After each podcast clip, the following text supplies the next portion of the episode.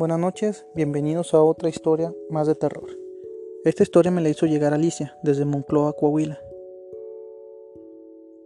Hola, soy Alicia y quiero compartir mi historia que me pasó hace 5 años. Nosotros vivíamos en Torreón, Coahuila, mi madre, mi papá y yo. Mi papá tenía su negocio de seguros, en el cual nos iba muy bien económicamente. Nunca nos faltó nada.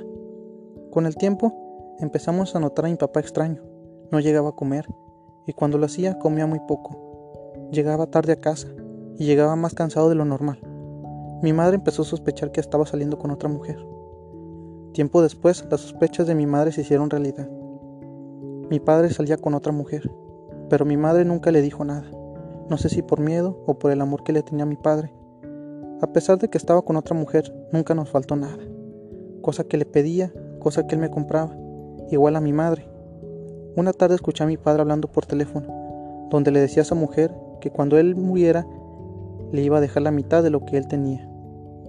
Al escuchar eso, fui y le dije a mi madre lo que había escuchado. Mi mamá furiosa fue y le reclamó por lo que le había dicho. Discutieron tanto ese día que mi papá decidió irse a vivir con esa nueva mujer. A pesar de que ya no estaba en casa, él nos procuraba mucho, nos llevaba dinero y mucha comida. También seguía pagando la luz con el tiempo empecé a ver a mi padre muy delgado y ojeroso. Le preguntamos que si estaba bien de salud. Mi padre nos decía que sí, pero era obvio que no lo estaba. Una tarde llegó mi papá pidiéndonos ayuda, que se sentía mal y que no podía consolar el sueño, que había ido con varios doctores, pero solo le daban medicamento cualquiera. Mi abuelita que estaba con nosotros ese día le hizo un comentario, que a lo mejor le estaban haciendo brujería, que ella conocía una curandera muy buena mi madre convenció a mi papá para que fueran con la curandera. Al final, mi papá terminó yendo.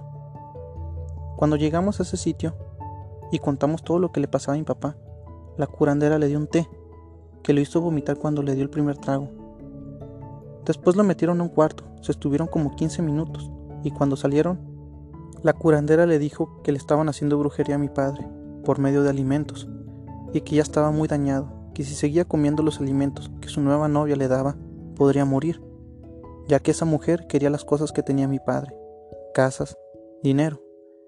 Pero mi papá nunca dejó a esa mujer y terminó muriendo.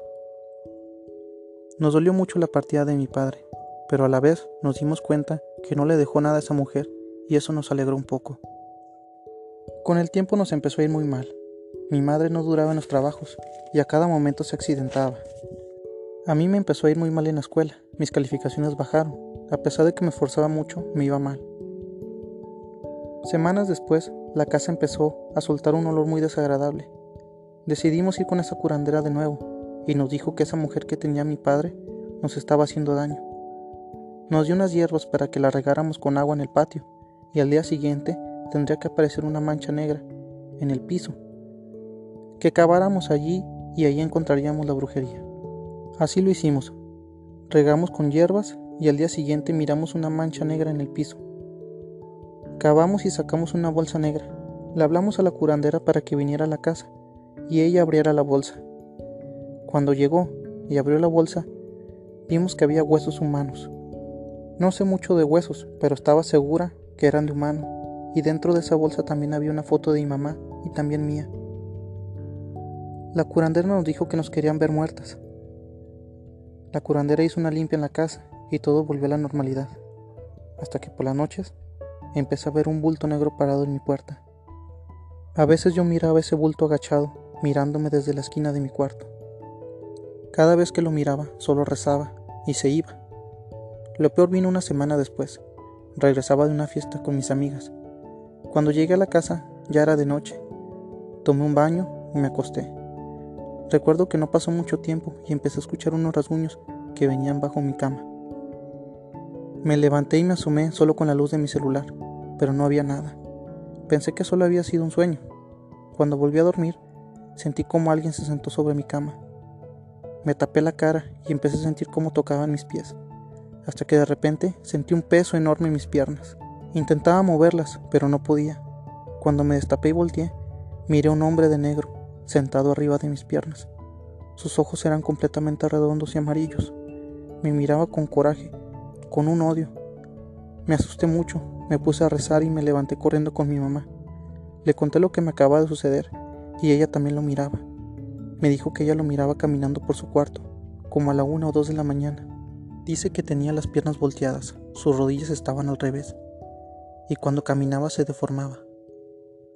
Pero que en comparación de mí, mi madre no podía moverse. Al amanecer nos fuimos de Torreón a una casa que tenemos en Monclova. Desde que nos mudamos, todo nos ha salido muy bien. Mis calificaciones subieron y mamá tiene un buen trabajo.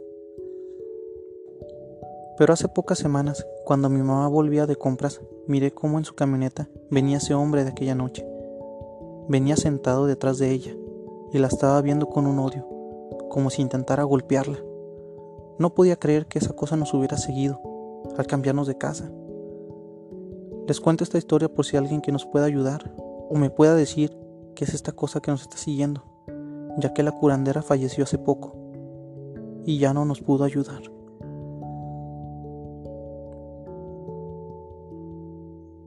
Bueno gente, los invito a seguirme y a suscribirse para más historias como esta.